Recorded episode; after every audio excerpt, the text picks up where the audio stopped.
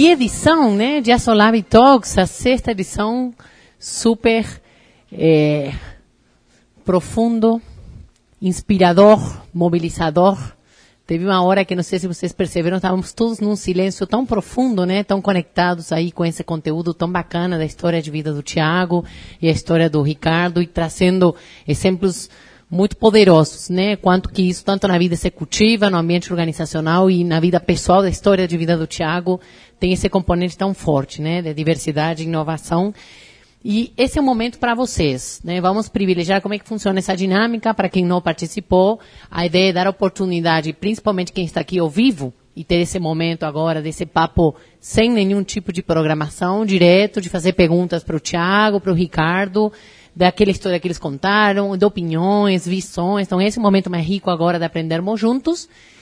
E também as pessoas que estão por streaming, elas podem enviar as perguntas para nossa, nosso time de comunicação. Nós vamos prestigiar, né, pessoa que conseguiu estar ao vivo e que se inscreveu, né, participou do sorteio aí dessa oportunidade de estar aqui. Então, se alguém quer fazer uma pergunta, temos já pergunta, então ótimo. Eu fui até fazendo algumas para ter, ter a Maíra vai passar o microfone lá. É, boa tarde. Primeiro, muito legal, parabéns para os dois. Uh, gostei muito de ambas as palestras. Uh, a minha pergunta, na verdade, é mais uh, para o Ricardo, que o, eu tenho conversado muito, estava conversando outro dia com um amigo que é diretor de RH da Ambev, conversando lá na empresa, eu sou da Q2, a gente trabalha com dados, com consultoria de dados. Eu penso muito sobre essa diversidade, sobre trazer novas pessoas, e eu tenho visto dentro dos meus clientes ah, muitas iniciativas nesse sentido, o que eu acho super legal. Ah, mas uma grande dificuldade que eu vejo, que eu queria ver se vocês pensarem como vocês pensam em, em lidar com isso, é o seguinte: ah, pensar nesse novo, na nova persona do, colaborador, do colaborador é muito legal, é, é, quase fácil, né? O papel ele aceita tudo. Só que a gente tem um legado aí de pessoas que estão uh, dentro da, de, da corporação, principalmente corporações como a Becar, como a Celor, que são grandes, elas são antigas, elas têm um histórico, elas têm aí um legado de pessoas que estão lá há muito tempo. Como é que a gente vai lidar com essa história? Uh, talvez, não para elas mudarem, porque talvez isso seja uma, muito pesado, mas como é que a gente vai aceitar isso e talvez aceitar as pessoas novas com essa nova persona e manter ou mudar essas pessoas que já estão lá na PK? A pergunta é muito apropriada, né? Na verdade, é um processo de transformação muito forte. É uma transformação de mindset, né? uma transformação cultural. E é óbvio que você não faz transformação de pensamento, transformação cultural, simplesmente instalando um dedo. Tem toda uma preparação, né? Você tem que preparar a empresa para isso. E eu acho que o principal é você criar o propósito disso, né? O que eu falei durante a fala aqui. O que, que a gente quer com isso? Para que isso? Não é simplesmente porque a gente acha legal encher aqui de de diferentes raças, diferentes culturas, diferentes credos, não é porque a gente quer ser fashion, né? Porque a gente percebe que tem empresas fazendo isso porque simplesmente porque é legal de fazer, mas não, não tem conexão disso com algum objetivo maior. Eu acho que a gente tem um processo de conscientização muito forte, de preparação muito forte e de conexão disso com os objetivos da empresa muito forte. É óbvio que você vai conseguir mudar o pensamento e as cabeças de muita gente. Tem uns que não vão. Né? E, e, pode acontecer até um processo de seleção natural de pessoas que não se identificam mais com essa empresa e saírem. Né? Porque eu acho que é, faz parte disso. Não adianta a gente querer que ser apoliana achando que a gente vai ser o, o, o alvo, o objeto de desejo de 100% das pessoas. Isso não acontece. Né? E eu acho que isso é até salutar. Eu acho que esse processo de, de renovação, de oxigenação, ele é salutar. O importante é que no final do dia as pessoas enxerguem para onde a gente quer ir e se sintam on-board disso, né? Engajadas e de verdade motivadas. Porque jogar para a galera, cara, isso não se sustenta. Né? Não, não, não sobrevive muito tempo. Porque até porque a gente quer, como eu falei aqui, mudar a forma de aferição da performance das pessoas, né? Então não é só no gogó, não, não vai resolver mais. Tem que ter conexão. Acho que é isso. Se eu puder te complementar, concordo com a visão do Ricardo, mas tem um elemento que ele traz da transformação, e a transformação isso na história né, das organizações, porque agora a gente fala como se fosse uma coisa nova, né? Cultura parece que virou novo, diversidade virou nova, inovação virou uma coisa nova, e o ser humano inova desde que ele é ser humano, né? Mas a gestão de mudança, ela tende a ter uma curva como um Gauss, assim, né? Tem pessoas que vão liderar sempre as mudanças. Tem pessoas que são detratoras da mudança, que vão boicotar esse movimento, porque querem permanecer na zona de conforto. O Thiago usava isso também, ele como esportista. Então, eh, o próprio movimento que o Ricardo vem liderando lá na, na Bego BKR, nós na Salomitão também, no momento de, a gente chama até de evolução cultural. Porque tem elementos muito fortes da nossa cultura que a gente quer manter que tem a ver com essa história que você trouxe. Então a história nos trouxe até aqui. Só que tem novos comportamentos que nós queremos inserir, para os quais nós vamos ter que desaprender alguns comportamentos que nos trouxeram até aqui, mas que não nos levaram até lá. E é nesse movimento que a gente está até mapeando já quem são os novos embaixadores dessa cultura, quem são os detratores, e naturalmente isso vai ter, né, na nossa eh, olhar de diretoria, uma tomada de decisão, na medida que você empieza a ver que tem pessoas que talvez estão jogando contra, né? Então, esse é o movimento que a maioria das empresas está liderando, a gente vem passando por isso também.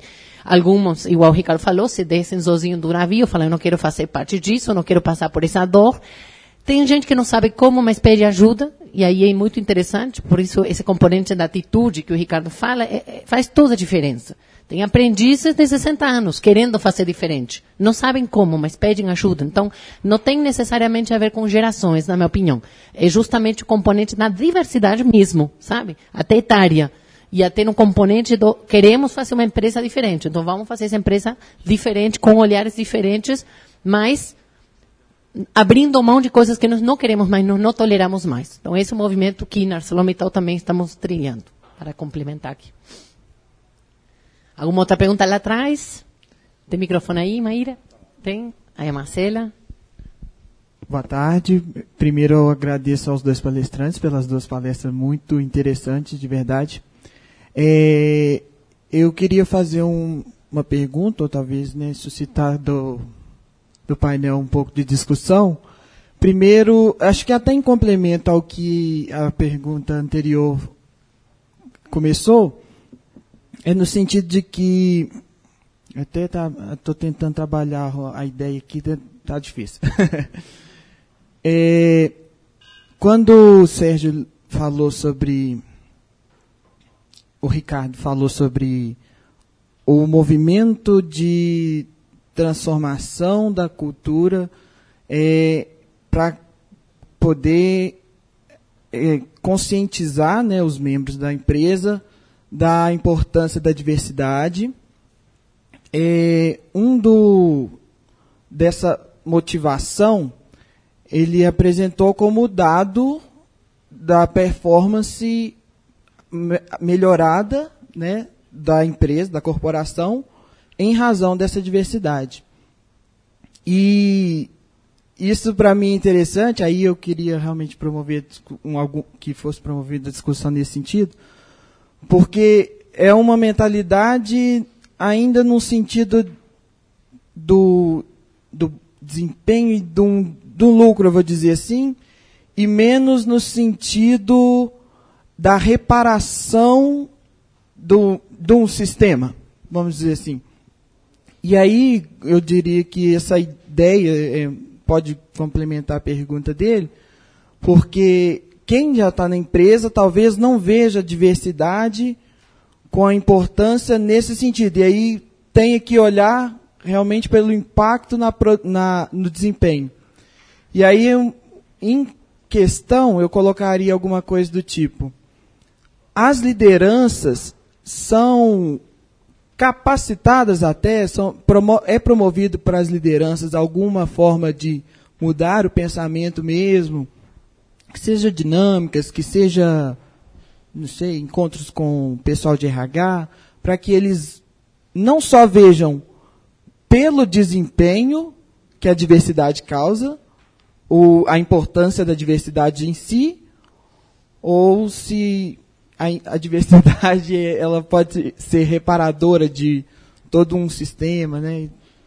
E Deixa... se eu puder só deixar outra pergunta, é como vocês têm trabalhado na abertura na empresa para cooperatividade, né, de pra, até mesmo para o meu trabalho de uma inovação aberta e coisas do tipo, qual é o espaço que a empresa e os, as lideranças da empresa deixam para essa inovação aberta?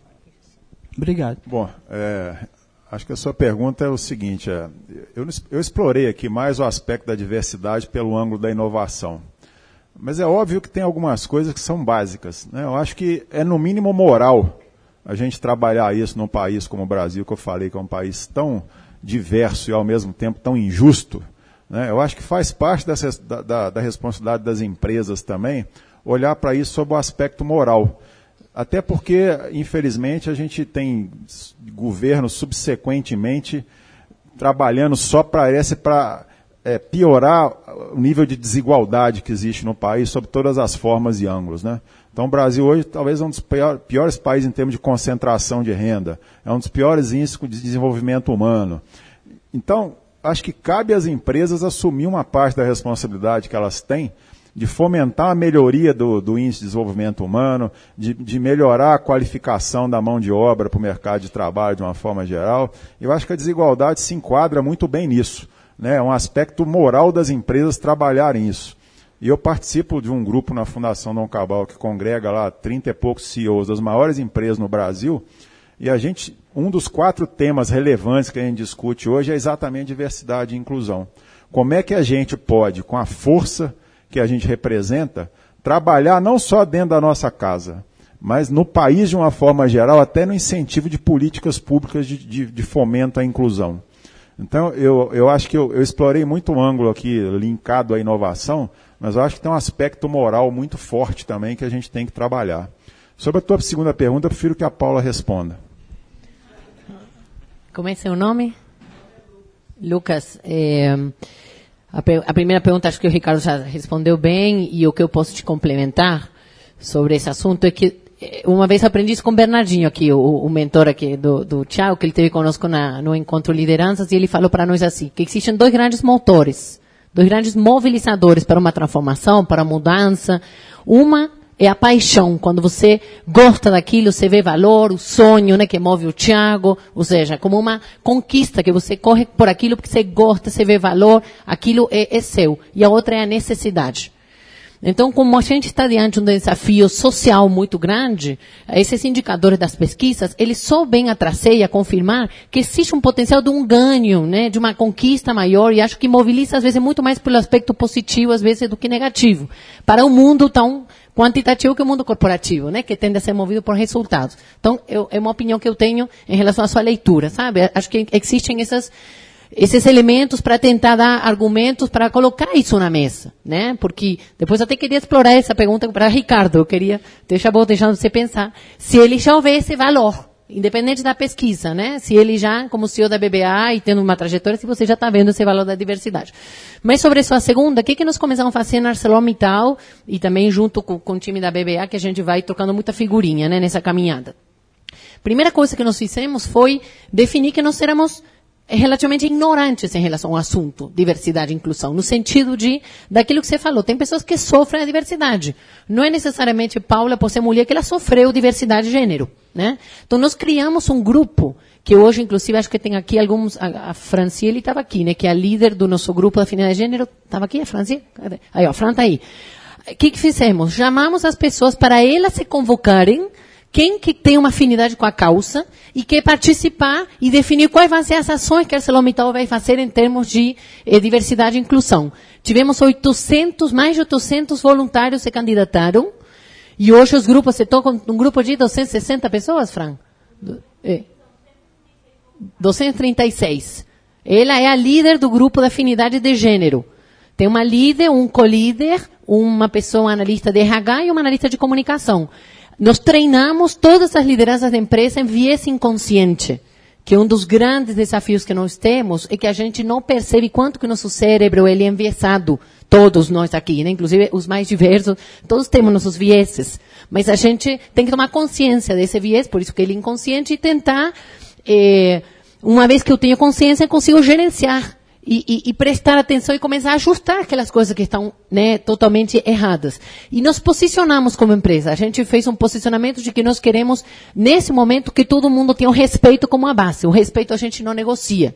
Nós vamos querer caminhar até um, uma linha de valorização, de, de amor, que aí, de paixão, de querer que todo mundo abrace a causa da diversidade. Mas hoje, o que exigimos de todo mundo é o respeito. Então, esse foi o resumo da estratégia que já tem aí também um, um pouco menos de um ano, né, Fran? Lançou em junho, né? Junho, que fizemos o evento da abertura. Então foi empoderar as pessoas para elas propõem as ações para a gente e nós, como liderança, como diretoria da empresa, facilitar esse caminho, oferecer recursos, colocar esse assunto na nossa pauta e dar a importância que o assunto merece. Depois você responde o que eu te fiz, hein? Eu quero saber. Um... Oi. É, Opa, tudo bom? É, eu acho muito interessante dentro da história do Tiago que ela é, de certa maneira, a jornada do herói, né? A, a, o processo de superação, assim. Então, para todos os efeitos, você é um herói aqui. É legal de falar isso.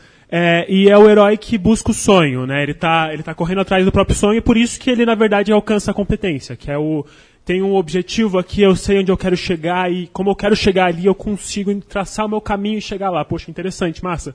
E, e isso eu acho, eu acho estranho porque contrasta, em certa medida, com a questão da, da, da, da diversidade na empresa, é, porque a gente quer, sim, é muito interessante para a empresa que haja essa diversidade pela pluralidade de ideias e porque isso traz ótimos resultados, é, mas ao mesmo tempo, quando a gente, quando a gente olha para tanto diferenças eventualmente genéticas, sim, mas também, na verdade, culturais, né? Então, ou construções culturais ou pela própria genética, a gente tem é, uma variabilidade significativa é, nas preferências de, dos sonhos das pessoas. Então, se a gente olha, por exemplo, em países onde a busca pela igualdade de oportunidade foi maior, então, de uma maneira geral, países escandinavos, a gente percebe que existe uma, uma é, separação ainda maior nas escolhas, por exemplo, entre homens e mulheres de, de, de, de carreiras. Né? É, é e isso uma das coisas mais, é, mais comprovadas e mais bem, é, mais bem é, baseadas em dados que a gente tem hoje é, sobre as diferenças é, na, na, psicológicas né, sobre, de, de, é, entre homens e mulheres é, é a diferença entre preferências do ponto de vista de que mulheres tendem a preferir pessoas, a ter uma, uma, afinidade mais com pessoas, enquanto homens tendem a ter uma afinidade, afinidade mais com coisas, por coisas. E isso, se, no fim das contas, acaba se refletindo em algumas escolhas. Então, até que, até que medida você consegue é, é, é, manter essa, essa diversidade dentro da empresa sem forçar isso ah, de uma maneira artificial e que acaba empurrando pessoas para carreiras que na verdade não vão ser de fato o sonho delas, né? E não vão, onde ela não consegue ser de fato um herói. A pergunta é para mim? tá vindo para mim, tá, tá me olhando. Tá para você, de certa maneira, sim. Eu estava moderando aqui, mas vamos lá. É, o, o, quando o Ricardo fala do propósito da BKERT, e eu te falo do meu sonho, tá?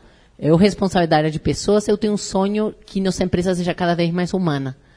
E que as pessoas sejam elas mesmas. E que elas conectem propósitos e valores. Se a pessoa conecta o que ela quer para sua vida e ela consegue achar isso dentro do ambiente onde ela passa grande parte do seu dia, e o como dela, como é que ela vai fazer, como é que ela vai tomar decisões, baseado nos seus valores. Se esses valores convergem com os valores da organização, você não tem que controlar a pessoa, você não precisa eh, nem checar o horário que ela chega, que ela sai. Ela vai entregar, ela vai fazer aquilo porque aquilo, ela sonha com aquilo. Ela sonha com atuar dentro da nossa fundação, sonha com vender um produto de alto valor agregado que vai resolver a vida de um cliente, ela sonha com estar tá numa área industrial, eh, eh, né? E, e, tem gente que gosta, você vê, você vai dentro de uma seria, tem gente que gosta de viver na seria, naquele calor, naquele, nossa, fizemos tanta corrida. E, e é tipo um drive de, esportivo, de certa forma, né? Uma competitividade. Então, Existem um monte de oportunidades num universo tão grande, apenas pegando um exemplo de uma empresa que é o caso da ArcelorMittal, que vai desde bioflorestas até arames, né, no, no, no, downstream, onde a pessoa pode encontrar áreas que se o propósito dela de vida conecta com o propósito da organização e os valores, ela é a sua melhor essência, ela procura ser a sua melhor versão. E aí ela é feliz. Então, essa é a minha visão. Claro que a visão, para ela ser materializada, tem todo um movimento que a gente vinha falando, que é o seguinte, esse assunto tem que entrar na pauta. tem algumas pessoas que não veem valor nisso ainda, mas já vão ver, é um processo natural. A gente costuma falar, o André que está aqui, ele é o, o, nosso gerente de cultura, né? Ele está trabalhando dentro da nossa equipe, liderando esse movimento de, de evolução. Tem um monte de pessoas que começam a falar em cultura, começam a ficar empolgado, a gente gosta, discute os dilemas. É, não é uma coisa que vai ser resolvida matematicamente, não é linear, não é apertar um botão e resolver a cultura. Leva tempo, a gente está aprendendo, pera, aí errei, estou sendo incoerente. É tudo um, trabalho assim, super delicado, que tem a ver com essa complexidade da na, nossa natureza humana, mas que não todo mundo vê tão, é, com tanta assim, paixão. Tem gente que fala, nossa, que é um ser humano complicado, é melhor apertar o botão na máquina e saiu o tarugo. Então, somos diversos. E acho que a, a, grande diversidade do mundo organizacional traz isso, desde que existe um propósito claro e uma convergência de propósitos e valores, eu acho que tem, assim, um universo espaço aí de conquistar sonhos.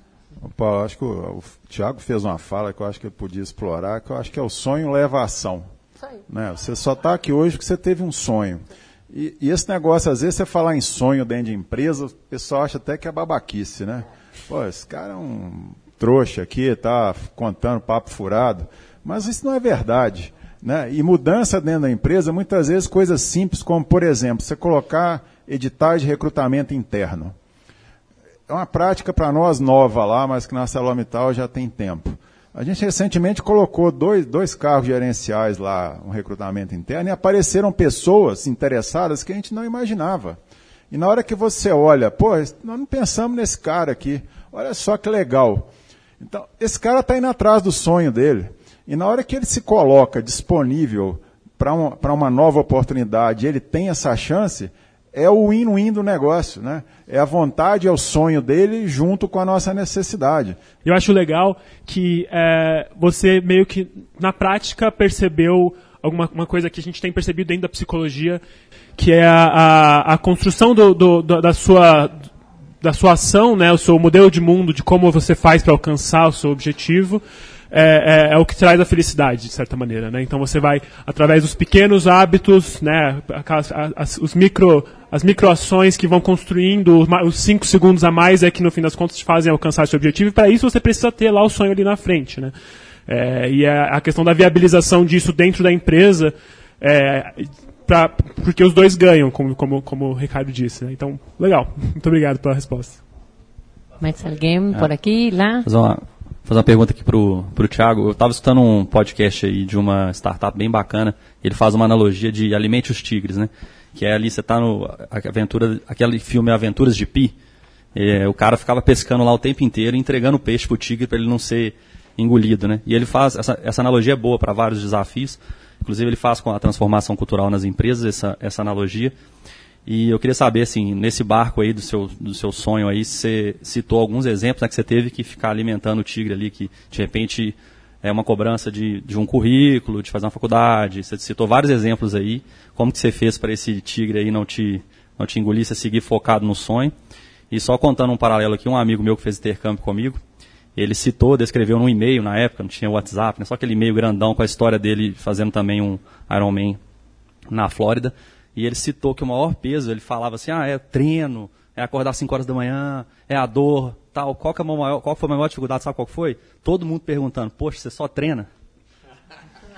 Era o tigre dele ali, né, dentro do uhum. bar que ele tinha aqui o tempo inteiro. Dormindo no carro na hora do almoço, no trabalho. Ele, uhum. não, era todo mundo me perguntar, você só treina? Uhum. É, eu acho que esse caso. Foi, você já chegou, assim, só complementando a pergunta, se, se, você também já esteve muito próximo de desistir, qual, qual foi esse momento?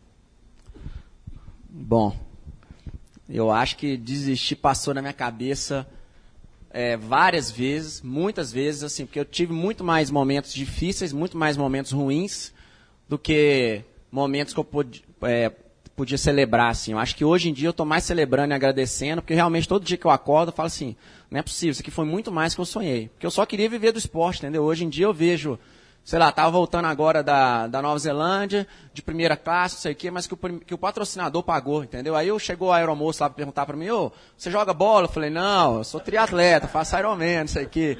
Então, assim, eu vejo que cada, cada coisa dessa que vai acontecendo, assim, eu paro e agradeço e falo, caramba, velho, como assim? Olha, olha, olha que, que, que, tudo, que isso tudo virou, entendeu? Eu acho que o momento que eu quase parei foi quando eu fui competir no Japão E era uma prova bem complicada, assim. Era uma prova dura de calor, então era uma prova boa para eu ganhar. Eu me saio bem no calor. E eh, tinha muitas curvas no percurso. E eu lembro que eu estava liderando a prova junto com o cara da Nova Zelândia. E eu me perdi um pouco dele, ele abriu um pouco de mim. E aí tinha muitas curvas, ele saiu do meu radar, assim. E aí começou a, a aparecer uns cones aqui do lado direito. E eu fiquei sem saber se eu tinha que passar para o lado do cone ou se eu continuava, tipo, na mão inglesa, né? Mão japonesa. No Japão é a mesma coisa, né? Tipo, é o contrário do nosso. E aí não apareceu nada, e eu, no clipe, né? No clipe é a posição na bike eu vou, bem aerodinâmico, assim, abaixado, olhando para frente, pedalando 50 por hora. Aí apareceu uma rotatória cheia de gente, aí eu comecei a gritar, straight or right, straight or right. E aí todo mundo ficou assim,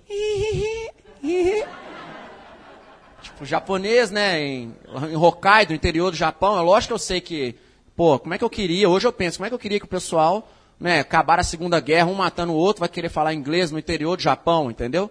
Então eu comecei straight alright e tal, e aí todo mundo ficou assim, super positivo, eu passei reto. Né? Passei reto. Isso aí era no quilômetro, acho, 21. E no quilômetro 27 tinha que ter um posto de hidratação, porque eu faço tudo em cima da bike, né, gente? Toma água, come, vai no banheiro, se precisar é tudo em cima da bike. Você não para pra fazer nada. Você largou, você chegou. O mais rápido possível. E aí é. No quilômetro 27 tinha que ter um posto de hidratação, não teve. Aí eu falei, ah, eles devem ter errado, deve estar um pouco mais para frente. No quilômetro 32, eu tinha largado no mar, no lago, um lago lindo, com uma montanha, com um vulcão lá no meio, e eu estava chegando no, no mar. Na hora que eu cheguei no mar, num porto, o sinal estava funcionando normal. Aí eu já comecei, cara, acho que tem alguma coisa errada aqui. Não, não, vamos lá, vamos lá. Tá tudo certo, está pedalando bem, você está liderando a prova. Não sei cadê o outro cara não, mas você está liderando, você treinou pra caramba. E aí na hora que veio, chegou um caminhão e buzinou para mim. Na hora que o caminhão buzinou no Japão, aí eu falei, cara, errei a prova. Aí errei a prova no Japão. Passei reto, é... e aí quando eu caí na real, eu falei, caramba, errei no Japão, errei tudo, fudeu, né? Eu lembro que era uma prova super importante para mim, eu tinha sido convidado para um projeto de triatletas profissionais, eu era o único que não tinha salário, porque eu era meio que o atleta que todo mundo gostava, entendeu? Da diversidade. Eu, teoricamente, eu entrei na cota de negros do, do time, entendeu? Com cara de brasileiro. E essa era a prova que o cara tinha escolhido para pagar para mim. Essa que eu tinha que ter dado resultado. E essa foi que eu errei.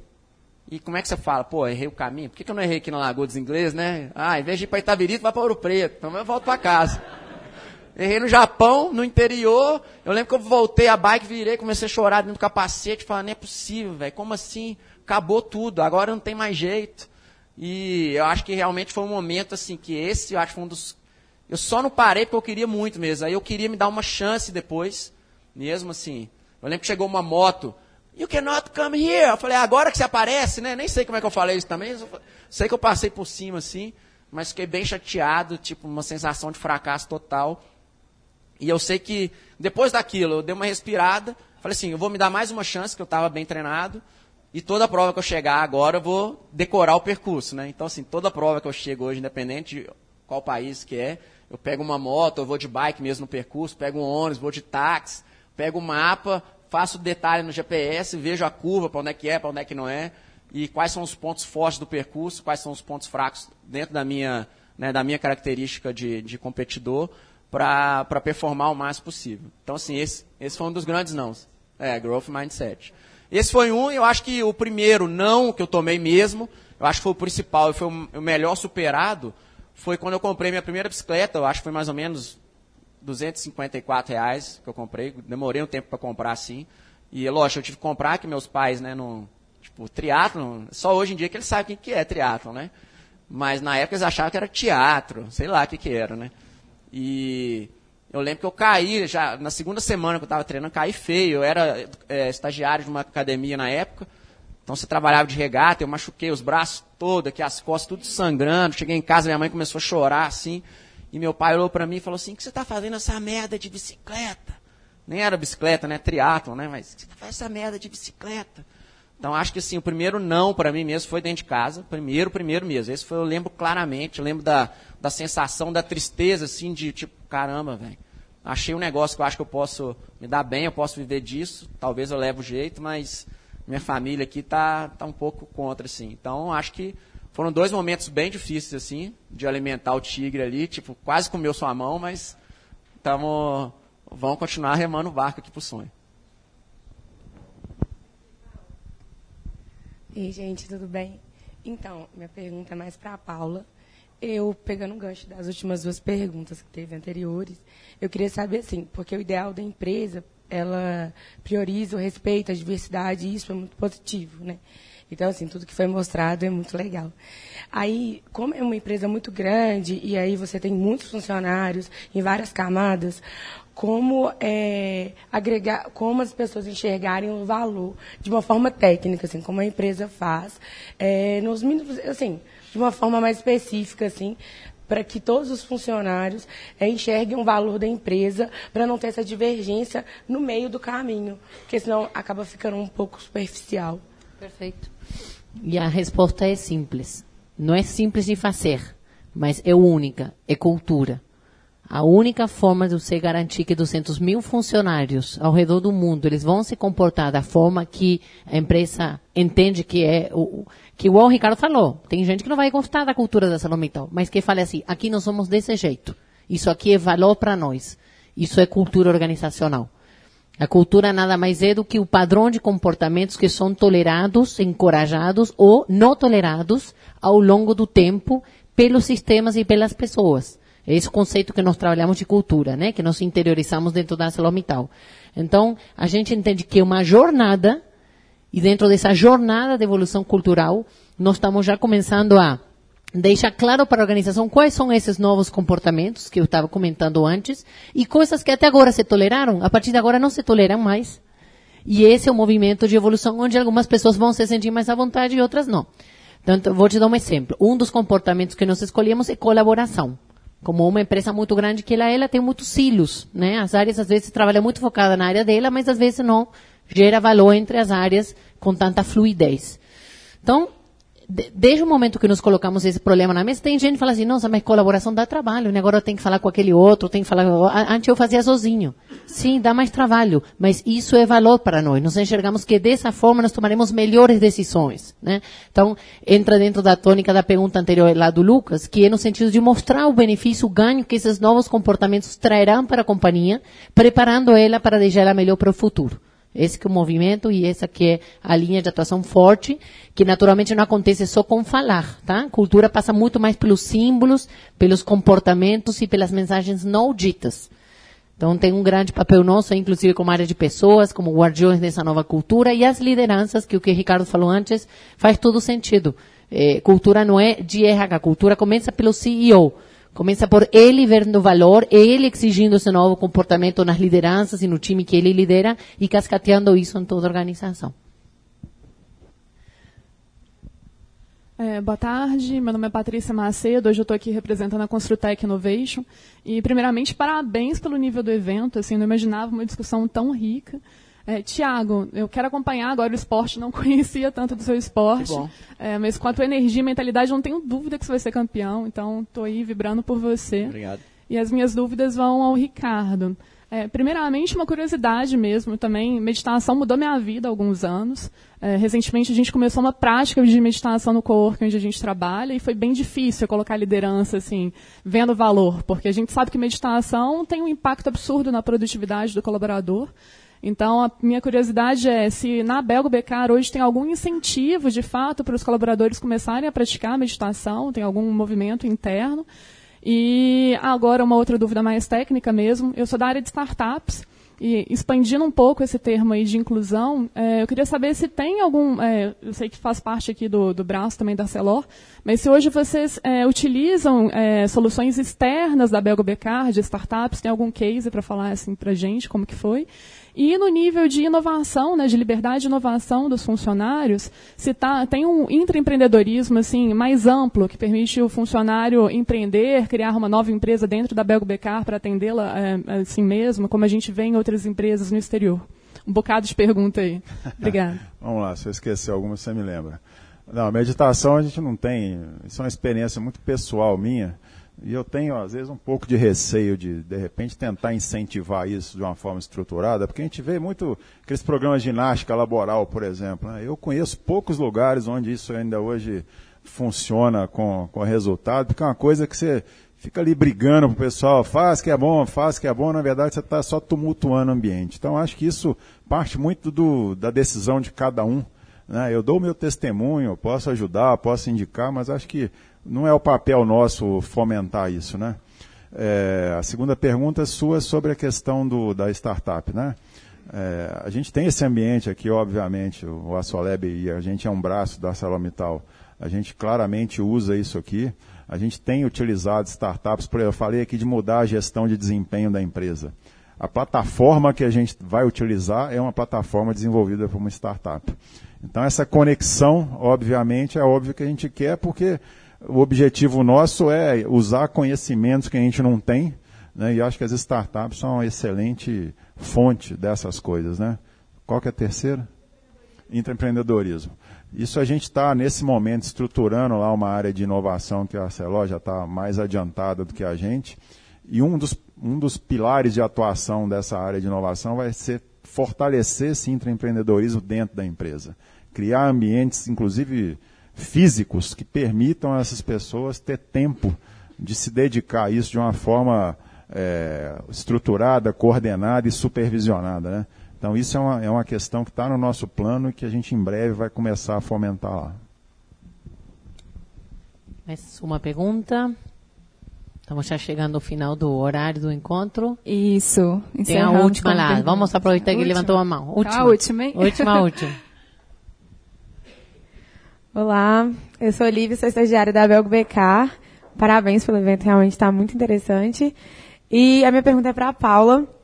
É, uma coisa que eu percebi durante o evento mesmo é que para mudança de cultura, uma coisa muito importante é o detalhe mesmo, assim, porque eu percebi que quando vocês iam responder as pessoas, vocês perguntavam qual é o seu nome? E eu falei, cara, isso, esse, só essa pergunta mostra que, ela, que eles estão interessados em saber quem é a pessoa com quem eles estão falando, e isso é uma valorização de forma humana. Então, assim, eu fiquei muito pensando nessa questão dos detalhes. E aí eu fiquei, aí eu pensei na nossa realidade da Abel BK e eu lembrei forte do você, eu cuido de você, você cuida de mim, que é o programa de segurança. E como isso traz para a gente uma mentalidade de cuidado, de família e etc. E, e aí a pergunta para a Paula é nesse sentido, assim, porque a, moça perguntou é, voltado para técnica, assim, né, de uma forma mais ampla. Eu queria saber com relação aos detalhes que vocês usam para trazer essa evolução da cultura na Arcelor. Dentro da metodologia de cultura que a gente trabalha, são três elementos que criam e que mudam uma cultura: comportamentos, sistemas e símbolos.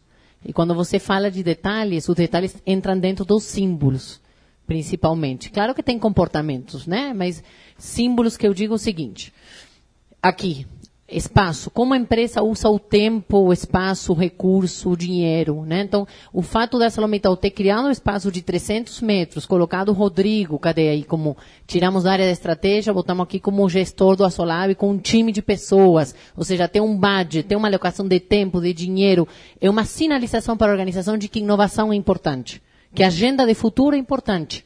Não só tocar o dia a dia, a rotina. Nós temos que parar e pensar no futuro, em criar, co-criar soluções inovadoras. Então, esse é um símbolo. Nós começamos todas as reuniões da empresa, desde o Mr. Metal até o João de Fábrica, falando em segurança. É o primeiro assunto que começa na pauta. Por que, que é primeiro? Porque o mais importante é a vida das pessoas. Então, esses são os símbolos que têm esse componente de detalhes. E isso é uma coisa que hoje, desde o momento que nós escolhemos gerenciar a cultura, a caminhada começou há pouco tempo, tá? Só em outubro, que estamos cuidando da cultura organizacional de forma estruturada, a gente está tendo consciência de quais são esses símbolos e quando é que os símbolos estão incoerentes com aquilo que a gente está querendo realmente pregar. Então, se nossa intencionalidade é sermos uma empresa desse jeito, nós estamos fazendo, tendo símbolos. Então, por exemplo, você tem uma empresa que fala assim, ah, nós cuidamos muito das pessoas. Beleza, Paula, deixa eu ver tua agenda. Aí você abre a agenda, quanto tempo que você fica com pessoas? Ah, não, ela está, aqui está analisando isso aqui, é, é sozinha, aqui ela está fazendo não sei o que. Ela não passa tempo com pessoas. Então, não importam as pessoas, porque ela não passa tempo. Então, se você dedica tempo, ou outra crise, vamos recortar o orçamento. O que é a primeira coisa que você corta do seu orçamento? Isso mostra aquilo que não é tão importante para você, que não é valor. Né? Nós, na maior crise da indústria cirúrgica do Brasil, não paramos de fazer treinamento com as pessoas. Continuamos nossos programas, nossos projetos sociais na, na fundação. Então, isso mostra que é valor, independente de uma crise, independente de uma situacionalidade, né? uma coisa situacional. Então, acho que essa forma de te resumir essa sua pergunta, já pelo tempo, é ficar atento aos símbolos. Cultura não é tempo é, a, a, Caroline Taylor, né, que é a, a, diretora, fundadora da consultoria mundial que a gente contratou, é a melhor que tem no mundo do assunto, né, que conhecem, só fazem cultura em milhares de empresas do mundo. Ela fala assim: culture does not take time, it takes attention. Então não é que vai demandar mais tempo, demanda atenção da nossa parte, de aquilo que é importante. Obrigada. Bom, pessoal, chegamos ao horário do evento. Ah, finalmente, Ricardo, você vai ter que me responder a pergunta, né? Porque ah, eu achei na hora que ele estava apresentando, até escrevi aqui. De tudo que é jeito é, aqui. Eu vi, eu vi, você estava tentando. Mas assim, na sua percepção, e claro que não é um olhar quantitativo. É, a gente, eu estava até falando isso porque eu já escutei isso várias vezes, falando, gente, diversidade já dá mais trabalho, agora tem que uh, escutar opiniões diferentes. Eu já escutei o pessoal, né, falando assim, tipo, era mais fácil, como chefe, mandar e o pessoal todo mundo concordar, né? Demorava menos tempo. Então, o debate, a riqueza, como é que você está vendo nessa caminhada da, da Belgo BKR a, a, a contribuição efetiva de um ambiente mais diverso, mais inovador? Eu acho que isso tem tudo a ver com a cocriação, né, Paulo? Que a gente tanto fala aqui, né? Eu acho que ah, vocês viram ali sete grupos ligados à cultura em que tem pessoas de diversas áreas, diversas origens, trabalhando em como transformar a empresa. E hoje eu estava numa reunião de manhã lá com uma das unidades de negócio, que a gente faz um review trimestral. Eu achei o máximo gerente de produção de uma fábrica, um dos itens da agenda que ele colocou foi diversidade e inclusão. E ele mostrou genuinamente, isso não foi pedido para ele, isso não é um item normal da agenda de revisão do negócio, que, que ele está fazendo lá? Inclusive, ele acabou de contratar um, refugi um refugiado do Haiti, sabe? E, e colocou essa pessoa para trabalhar numa fábrica. mostrou lá seis ou sete é, operadoras de empilhadeira que ele está colocando para operar uma linha de galvanização. Então, isso para mim já é fato concreto de uma mudança cultural acontecendo pelo empoderamento que as pessoas têm. Então eu acho que isso é bacana demais. Eu acho saí de lá extremamente feliz hoje, não com, e a área é super resultado, é a área mais inovadora lá, sem dúvida nenhuma.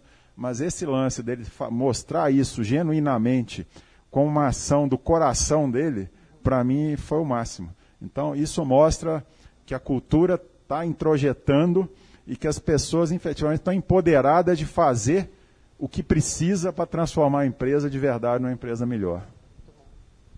Tiago, algum recado final para a turma aqui? Bora inovar. Bora inovar com diversidade, né? Bora inovar com diversidade. É, Sonho é a coisa mais séria da nossa vida. Você Sim. falou no vídeo, no vídeo, né? No início. Gente, e queremos agradecer a presença, a participação de todos aqui e quem está também assistindo por vídeo. Essa iniciativa também é um, um dos elementos que a gente acredita que tem a ver com esse compartilhar, né? Então aqui o tempo do Tiago, o tempo do Ricardo, que poderiam estar treinando e fazendo mais negócios, e estão aqui compartilhando essas experiências super bacanas para nos inspirar, para multiplicar e para criar realmente essa empresa melhor, esses ambientes melhores, esses ecossistemas que vão né, conviver cada vez mais com elementos de diversidade, com mais, mais geração de valor, com sonhos atingidos e a Solavidez campeão, não é isso? É isso aí. Então a Solavidez uhum. Talks, uhum. se agendem, que já foi aqui combinado pelo Thiago, torcendo aí para o Thiago campeão do Ironman. Vamos agradecer o Thiago e o Ricardo, por favor.